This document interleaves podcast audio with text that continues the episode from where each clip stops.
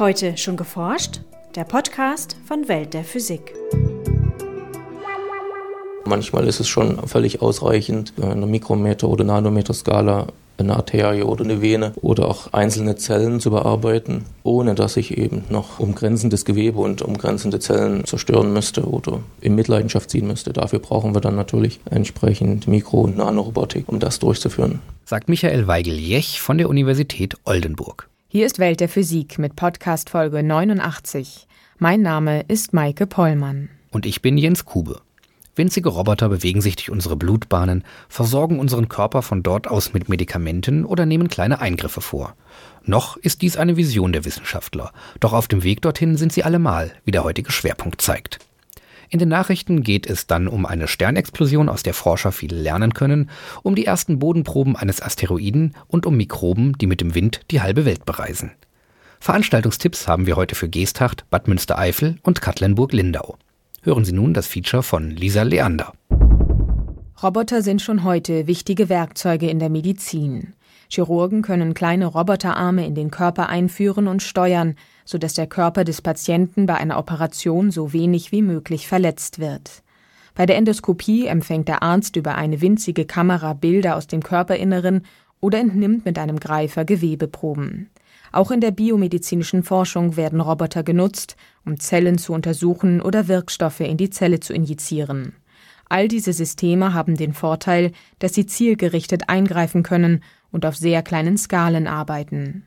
Noch bessere Möglichkeiten sollen in Zukunft Nanoroboter schaffen. Es gibt ja zum einen die Definition der Roboter ist nanoskalig, deswegen spricht man von Nanorobotik, ist aber heutzutage immer noch unrealistisch. Also die, sagen wir mal, echten Nanoroboter gibt es halt noch nicht. Und die nächste Definition ist eben Nanorobotik, die dann auf das Material sich bezieht, welches wir bearbeiten, also nanoskalig oder eben die Tools, mit denen wir arbeiten. Und dort sprechen wir dann von Robotergrößen, die einige Millimeter bis Zentimeter groß sind und dann aber Tools haben, die Mikrometer bis Nanometer groß sind. Erklärt Michael Weigel-Jech von der Abteilung Mikrorobotik und Regelungstechnik an der Universität Oldenburg.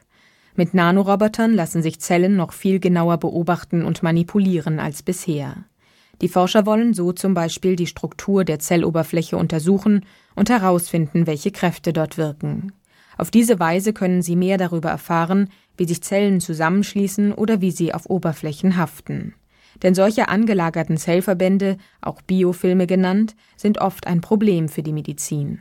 Das Offensichtlichste ist dort Biofilm, der entstehen kann, zum Beispiel an Implantaten oder an medizinischem Equipment. Dummerweise haben die Biofilme sehr häufig die Eigenschaft, dass sie für den Körper dann irgendwann störend bis hin zu giftig sind, weil die Hauptkomponenten im Biofilm Bakterien und die extrazelluläre Matrix dazu ist. Demzufolge kommen dem Biofilm gerade im medizinischen Alltag sehr häufig eher der negative Aspekt Infektionsausbreitung und Infektionsstart zu. Im Moment versuchen Mediziner, Biofilme mit Bestrahlung oder chemischen Methoden zu bekämpfen. Außerdem experimentieren Forscher mit unterschiedlichen Oberflächen für die Geräte, doch solange sie nicht genau wissen, wie die Biofilme sich anlagern, sind solche Versuche sehr langwierig wir gehen dort eben an die Idee ran, wenn wir die komplette Struktur, also die dreidimensionale Struktur von so einem Biofilm komplett verstanden haben, könnte man eventuell zielgerichtet entsprechend Oberflächen designen oder weniger Chemikalien einsetzen, um das Ganze zu verhindern. Also basteln wir im Endeffekt an robotischen Systemen und äh, Methoden, um zu untersuchen, wie reagiert der Biofilm jetzt auf spezifische Kräfte, die angreifen. Kann man Biofilm einfach abreißen von der Oberfläche? Oder kann man die Oberfläche ganz so strukturieren, dass eben die Adhäsion Adhäsionskräfte so gering sind, dass er sich gar nicht festsetzen kann. Adhäsionskräfte, also Kräfte an Grenzflächen, herrschen nicht nur zwischen einer Zelle und einem anderen Material, sondern auch zwischen den Zellen selbst. Sie sind zum Beispiel dafür verantwortlich, dass sich ein Bakterium an Gewebezellen im menschlichen Körper festsetzen kann. Ein bekanntes Beispiel dafür ist der EHEC-Erreger, der vor einigen Monaten bei vielen Menschen in Deutschland schwere Darmerkrankungen hervorrief. Das EHEC-Bakterium kann sich durch spezielle Proteine an der Darmwand anlagern und von dort Giftstoffe absondern. Solche Proteinstrukturen lassen sich mit Hilfe eines Atomkraftmikroskops untersuchen, das die Zelloberfläche nanometergenau abtastet. Ich würde sagen, im einfachsten Fall kann man sich das wohl vorstellen wie eine ganz kleine Nähmaschine, die mit einer Art Cantilever, an dem eine Nadel dran ist, über die Oberfläche scannt und als Signal bekomme ich die 3D-Struktur der Oberfläche zurück. Das Ganze heißt Atomkraftmikroskop, weil äh, zwischen der Nadel, die über die Oberfläche fährt und äh, den Atomen, die in der Oberfläche vorhanden sind, Interaktionen auftreten, die dann dafür sorgen, dass sich im Endeffekt der Cantilever an bestimmten Stellen dann mehr verbiegt oder weniger verbiegt und diese Kraftsignale können wir dann im Endeffekt auslesen und wandeln die Kraftsignale dann in ja, 3D-Oberflächensignale um. Ein weiteres Einsatzfeld für Nanomaterialien sind elektrische Schaltkreise. DNA-Moleküle, die Träger der Erbsubstanz, sind dafür besonders geeignet, da sie die Eigenschaften eines Halbleiters besitzen und sich mit Hilfe von Salzen metallisieren lassen. DNA an sich hat halt einen Durchmesser von 2 Nanometer, also hat man per se schon mal einen 2 Nanometer durchmessenden Draht, mit denen man tatsächlich elektrische Schaltung aufbauen kann, die aufgrund der Größe von der DNA tatsächlich nanoskopisch sind. Anderer Punkt ist, man hätte dort einen ja, tatsächlich nachwachsenden Rohstoff. Wir müssen da kein Silizium nehmen, um unsere Leiter da zu bauen. DNA ist relativ einfach zu bekommen und das wird es auch so lange geben, solange es Lebewesen gibt. Bemerkenswert ist auch die Herstellung der Schaltkreise. Während Nanoroboter meist nach dem Top-Down-Prinzip gebaut werden, bei dem aus den einzeln gefertigten Teilen der Roboter zusammengesetzt wird, werden die Schaltkreise nach dem Bottom-up-Prinzip entwickelt.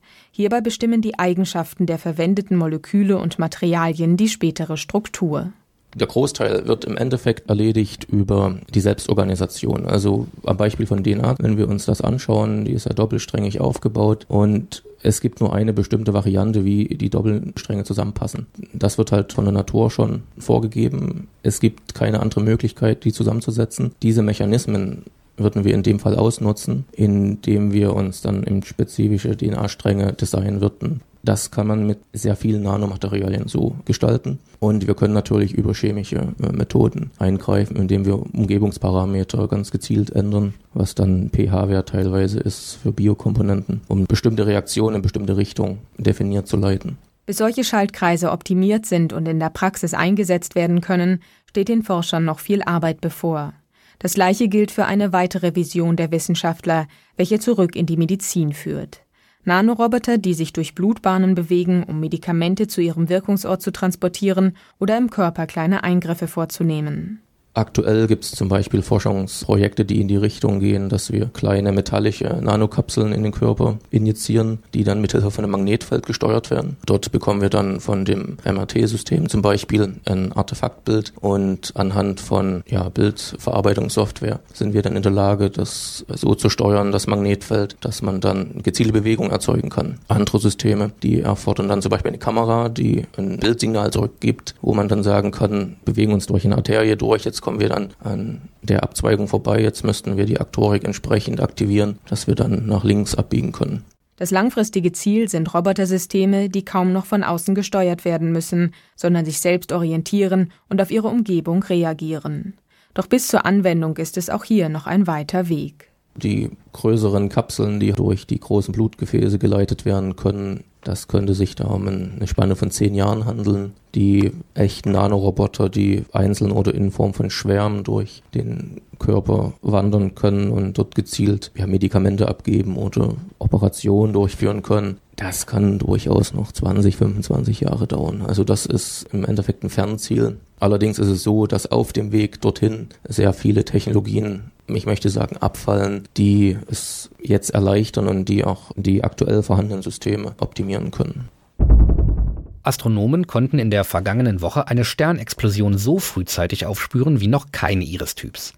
Aufgefallen war ihnen die Supernova vom Typ 1a am 23. August in einer großräumigen Himmelsdurchmusterung, bei der robotische Teleskope den Nachthimmel automatisch abscannen.